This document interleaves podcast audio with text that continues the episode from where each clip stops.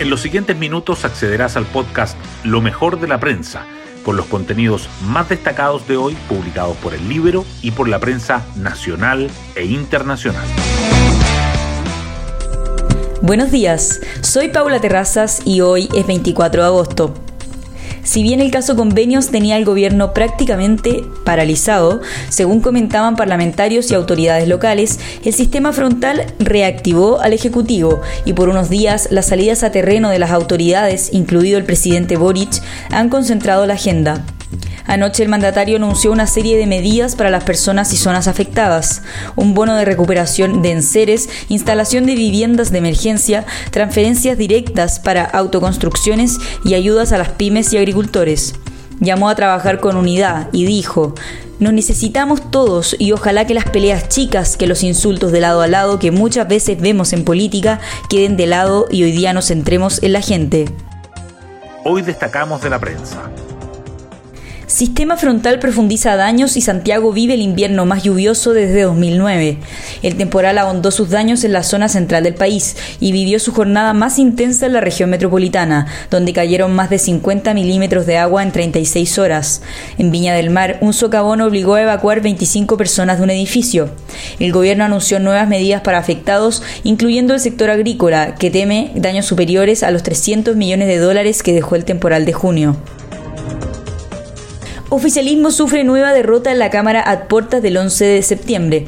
La propuesta del PC para condenar el acuerdo de la Cámara de Diputados del 22 de agosto de 1973 contra el gobierno de Salvador Allende fue rechazada por legisladores de derecha, la DC y demócratas. Es el segundo revés que sufre la alianza gubernamental esta semana, lo que abrió recriminaciones sobre la falta de coordinación para los 50 años del golpe. La corporación busca bajar la tensión tras caótica sesión del martes. Dichos del ministro de Educación sobre evasión en metro desatan críticas. Nicolás Cataldo se refirió a las evasiones convocadas por escolares contra el alza del pasaje, que han generado interrupciones del servicio y destrozos en varias estaciones, afirmando que ocurre en contextos muy distintos a 2019. Eso generó críticas de las autoridades del gobierno pasado, pues entonces buena parte de Apruebo Dignidad, incluyendo al presidente Boric, validó las evasiones. Consejo Constitucional, republicanos y Chile Vamos acercan posturas. Los consejeros de la derecha han sostenido reuniones para preparar las enmiendas de unidad de propósito en temas como un plan uniforme de salud, la edad presidencial y la exención de contribuciones. Sin embargo, Chile Vamos se enfrenta a un dilema, respaldar algunas indicaciones resistidas por el oficialismo o presionar a republicanos para buscar acuerdos más amplios. En la portada del libro destacamos la indecisión de RN que ha facilitado los fallos del TC adversos para la oposición. En la tienda de Antonio Varas llevan más de un año tratando de ponerse de acuerdo para llenar uno de los cupos vacantes para el ministro del Tribunal Constitucional. Sus dos propuestas han sido rechazadas.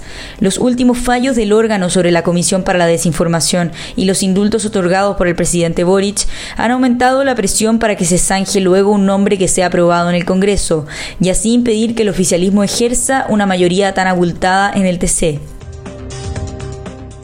rector de la UC por caso Frey. Son inaceptables los comentarios de dirigentes políticos que desautorizan el fallo. Ignacio Sánchez considera que la decisión de la Corte Suprema, que absolvió a los seis condenados en primera instancia, ha dejado claro lo que siempre la UC sostuvo, pero la Federación de Estudiantes dice, quedará siempre la duda.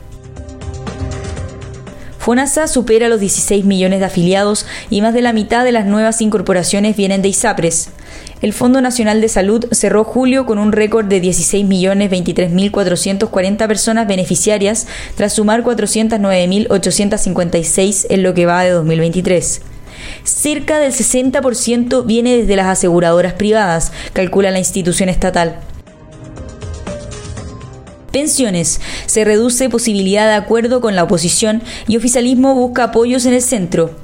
Tras la reunión del presidente Boric con Chile Vamos la semana pasada, el gobierno postergó el ingreso de las indicaciones al proyecto. No obstante, diputados aseguran que las posibilidades de acercamiento son reducidas.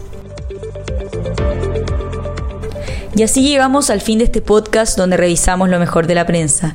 Que tengan un excelente día.